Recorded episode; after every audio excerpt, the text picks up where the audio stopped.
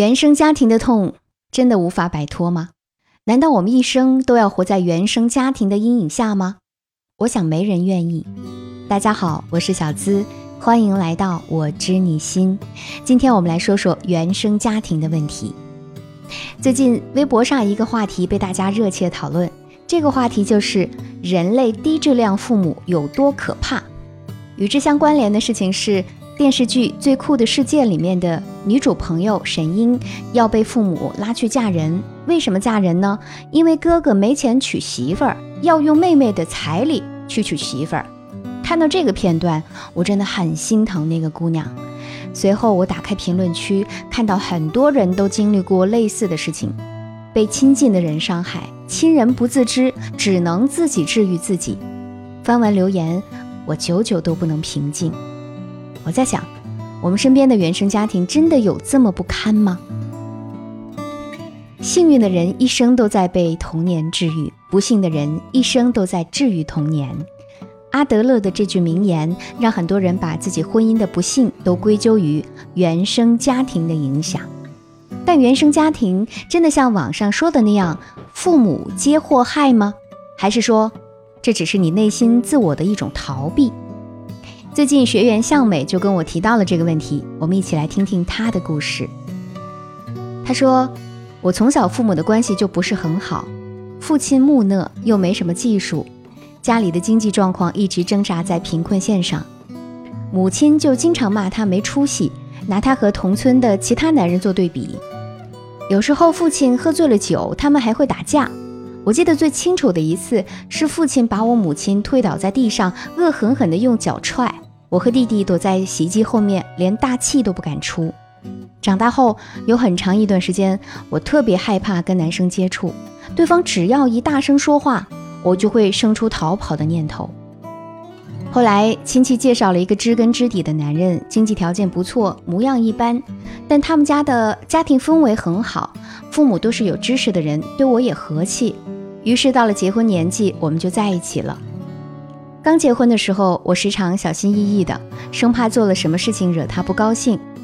但女儿出生后，我的心情大变，也或许是那些暴躁原本就隐藏在我的骨子里。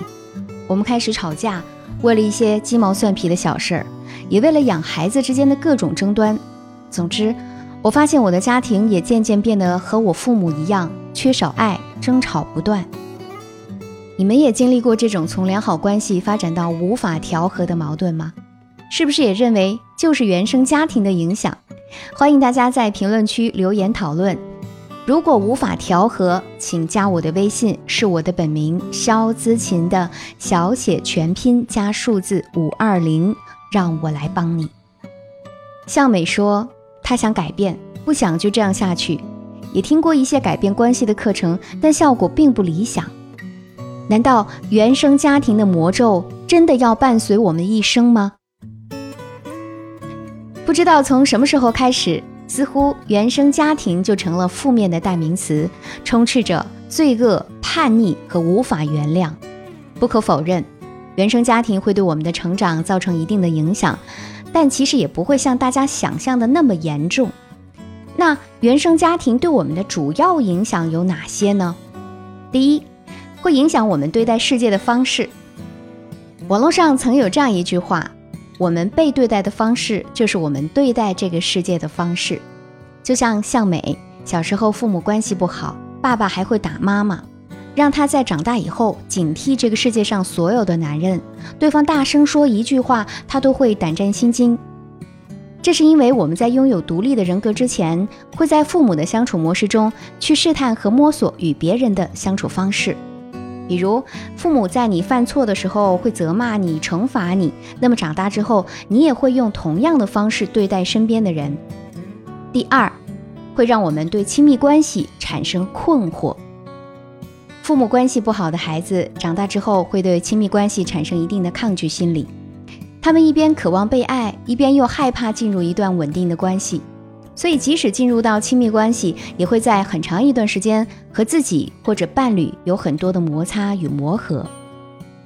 谢霆锋曾在接受采访的时候说过，张柏芝会经常哭着打电话找他。由于张柏芝的母亲不断的结婚离婚，他从小呢就开始挣钱照顾兄弟姐妹，一方面他渴望温暖有爱的家庭，但在婚姻里又表现出了强烈的不安全感和掌控欲。这种矛盾又困惑的心理一直伴随了他很久。第三，会让我们不自觉地重复父母的相处模式。很多人在离开父母之后，都发誓这辈子一定要过得比他们幸福。可是兜兜转转找到了想要结婚的对象，在相处的过程当中，又会不自觉地重复父母之间的相处方式，把生活啊过得鸡犬不宁。于是魔咒就出现了：我那么用力的离开你，却发现到最后又活成了你。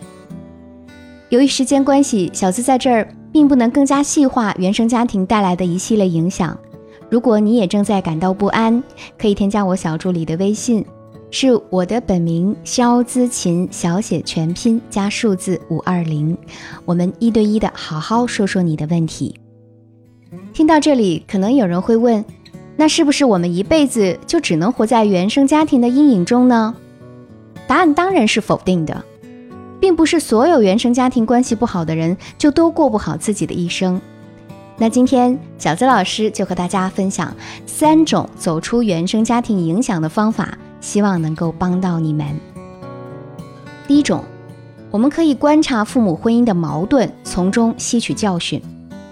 我和向美聊了很久，逐渐的认识到，她母亲是那种有些强势的女人，也许是因为父亲的木讷，才造就了她的那种性格，而父亲的脾气也不怎么好，两人的关系自然会恶化。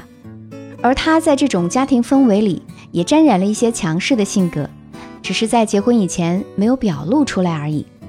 鉴于她的老公家庭氛围良好，我就建议她先看清父母不幸的源头所在，改变自己在婚姻中的沟通模式。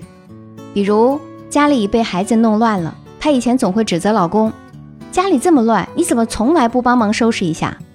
现在会说：“亲爱的，你看家里好乱。”我们一起收拾一下好吗？大家看啊，这种交流方式就很难引发争吵和战争。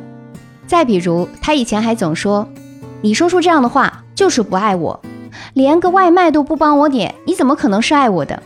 现在他会这样说：“老公，你这样说，你知道听到这话我有多伤心吗？”一下就把自己从失令者的角度转变成了需要被安慰的角色。更能引起对方的关注，她还学会了和老公立规则。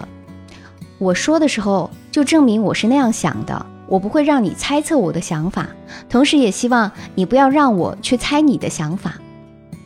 当两个人有了和谐的沟通，又相互坦诚的时候，亲密关系的甜蜜度自然就提升了。第二，我们可以学会运用认知行为疗法，拥抱受伤的自己。我们心理咨询中的认知行为疗法可以帮到大家。我们认为，人的情绪、身体和行为反应是由思想引发的，而思想呢，包括了对过往事件的解释、归因和评价，也包括对未来事件的推理和设想。我们对现在的自己不满意，或者呢，在原生家庭中受到了伤害，但又无法回到过去去改写一切，那该怎么办呢？我们啊，可以试着给小时候的自己写一封信，也是给现在的你和过去的你建立一个对话途径。向美就在这封信里写道：“亲爱的孩子，不是你不够优秀，父母才不喜欢你，而是他们那时候根本还没活明白自己，无法顾及你的感受。你已经尽力了，你没有做错什么。”那些担惊受怕本不该小小的你承担呐，放下吧，去勇敢的做自己。他后来告诉我，当写完那封信，他决定不让自己的孩子重复他受过的伤。现在拥有了拥抱自己的能力，他会好好做一位母亲，和孩子一起感受爱和成长。最后一步呢，是要对自己有信心，建立起对未来的美好憧憬。东野圭吾在自己的小说《十生》中写道：“谁都想生在好人家，可人无法选择自己的父母。发给你什么样的牌，你就只能尽量打好它。原生家庭活在过去，而你和你的家庭活在现在和未来，你还有掌握和创造的权利。以前的你没有选择权，但现在的你至少拥有治愈自己的能力。小资老师还有其他改变自己当下的方法，但时间的原因讲不全。那想要了解的朋友，你可以添加我的小助理，是我的本名肖姿琴，小写全拼加数字五二零，我在这里等你。